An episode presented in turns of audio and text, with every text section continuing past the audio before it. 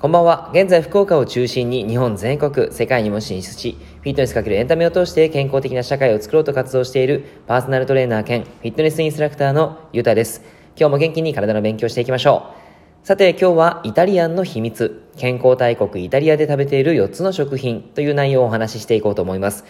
僕はいつも和食推しなんですけども、偏りすぎるのも良くないなって思って、他の国の食事を調べてみることにしました。調べてみると意外な真実がいろいろ分かったのでそれをシェアしていこうと思います。ではイタリアンの秘密、えー、実はですねイタリアンは世界で最も健康な国民というふうに言われていたそうです。最近でこそ少しずつその順位が落ちてきているみたいなんですけども少し前はトップに選ばれるか選ばれないかの上位に常に選出されていたんですね。失礼かなと思うんですけど正直イタリアにそんなに健康ってイメージはなかったんですけどねでも完全にイメージが変わりましたなぜならイタリアンは4つの健康に関する食品を日常からとっていたからなんですね。まず1つ目、パスタです。これはアルデンテがいいというふうに言われていますが、イタリア人はよくアルデンテのパスタを食べているそうですね。アルデンテって何がいいの？っていうことなんですけども、アルデンテはまあ片茹でにすると体内での消化吸収が遅くなって血糖値の急上昇が抑えられると。またパスタには不溶性、水溶性ともに食物繊維が豊富に存在しているんですね。なので便秘解消にも効果が得られるということです。あとは何よりアルデンテだと咀嚼回数が必然的に増えるからいいですよね。まあ、ちなみにパスタはグルテンというアミノ酸で腸を荒らしてしまうっていうにも言われているので、ちょっとあんまりおすすめではないところもあるんですけども、まあ、全粒粉のパスタ、それを選んでいただくと良いかなと思います。スーパーなどでね、売っていると思いますし、あとはネットでもすごくたくさんありますから、ぜひ見てもらっていいかなと思います。次にチーズです。チーズは僕もたまに食べているんですけども、チーズのメリットは低 GI 食品なのに血糖値の急上昇を抑えます。量的には多くなければとてもいい食品だと思います。ただまあデメリットもやっぱりあるんですよね。デメリットは乳製品なので日本人に合わないと、まあ、乳糖不耐性ということがあって下痢につながくる人もいます。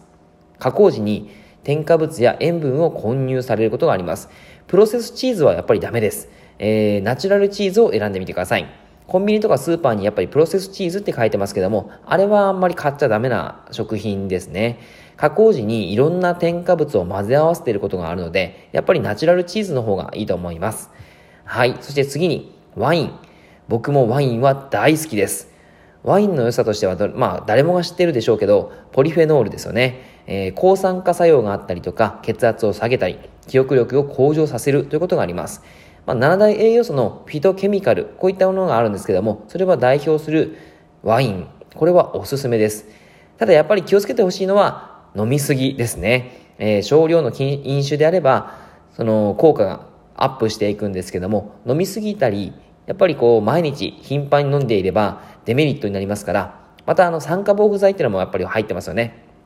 その点も考えどころなんですね。まあ個人的にはワインが好きなので飲みますけども、それはワインを飲んで楽しい気分であったりとか、友人とかまあ家族と幸せな時間を過ごせるから飲みたいなっていうのもやっぱり考えています。えー、ぜひそんな形で飲んでもらえたら嬉しいなと思います。はい。そして最後、えー、オリーブオイルですね。以前油については内容をお話ししたことがあったんですけども、まあ、あの、興味あれば、遡ってみて、あの、見てじゃないですね、えー、聞いてください。オリーブオイルの良さですね。オリーブオイルの脂肪酸っていうのは体内で作られるんですね。積極的には取らなくていいんですけども、抗酸化作用であったりとか、コレステロール値を低下させる作用があるので、非常におすすめです。一番おすすめの油としては、魚であったりとか、アマニ油、エゴマ油など、そういったものがおすすめです。料理に使う油としてはあんまり良くないんですけどね。えー、ただ、オリーブオイルは熱に強くて酸化しないので、調理向き、まあ料理向きなのかなというふうに思います。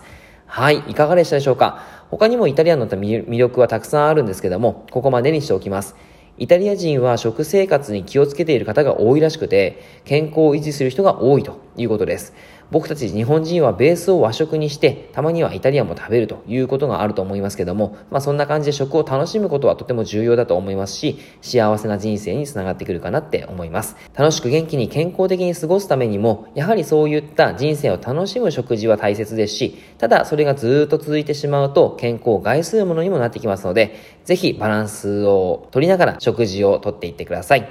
はい、では今日は以上です。それでは良い夜を。